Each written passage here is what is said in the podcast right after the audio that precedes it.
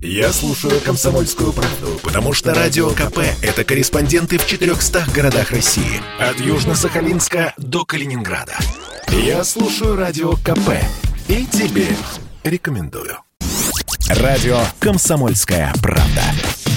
В Минске задержали журналиста «Комсомольской правды» в Беларуси Геннадия Мажейко. Где сейчас находится сотрудник редакции, неизвестно, сообщают местные СМИ. При этом официального подтверждения этой информации пока нет. Имя Геннадия Мажейко было под заметкой, из-за которой на этой неделе заблокировали сайт «Комсомольской правды» в Беларуси. Как отметил главный редактор медиагруппы «Комсомольская правда» Владимир Сунгоркин, в ней был комментарий одноклассников одноклассницы парня, погибшего в перестрелке с сотрудниками КГБ. На эту минуту известно, что у него, у Геннадия Мажейка был обыск большой, длинный, несколько часов, что к нему приехало семь следователей, что Мажейка уехал в Москву, это было не какая-то там, допустим, командировка или редакционное поручение, уехал в Москву по личным делам, там его задержали, мы не знаем, кто задержал, как и где, Э, пока у нас нет никакого официального э, подтверждения.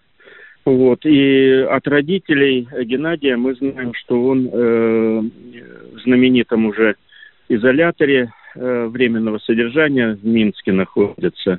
Вот все, что нам известно на эту, на эту минуту. Как вы можете оценить вообще все, что происходит сейчас с «Комсомольской правдой» со СМИ в Беларуси? Ну, про СМИ в Беларуси мне сложно говорить в целом про СМИ. С «Комсомольской правдой» э, ну, еще несколько дней назад мы считали, что происходит какое-то затянувшееся недоразумение, но сейчас я думаю, что все, что происходит с «Комсомольской правдой», это просто такой...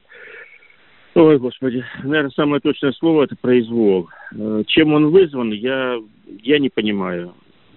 Зачем нужны такие резкие резкие агрессивные мероприятия проводить э, с комсомольской правдой в Беларуси, которая, на мой взгляд, и не только на мой взгляд, и власти Беларуси это признавали, э, что она вполне корректно себя ведет, э, вполне корректно значит, информационно освещает все, что происходит в Беларуси в последние месяцы.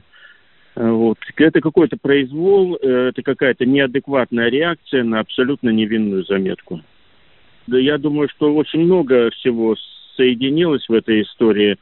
Мы реально, э, наш сайт реально был э, значит, самым популярным сайтом по аудитории в Беларуси в последние месяцы. На него заходило в сутки э, более 300 тысяч человек.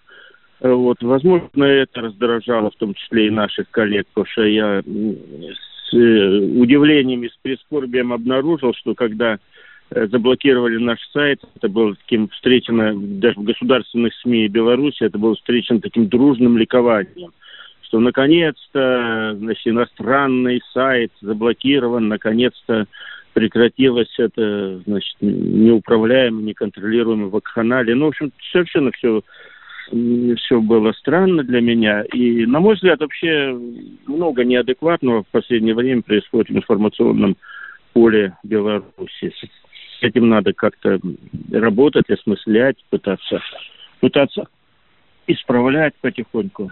Я имею в виду не нам, а всем журналистским силам Беларуси тоже. тоже.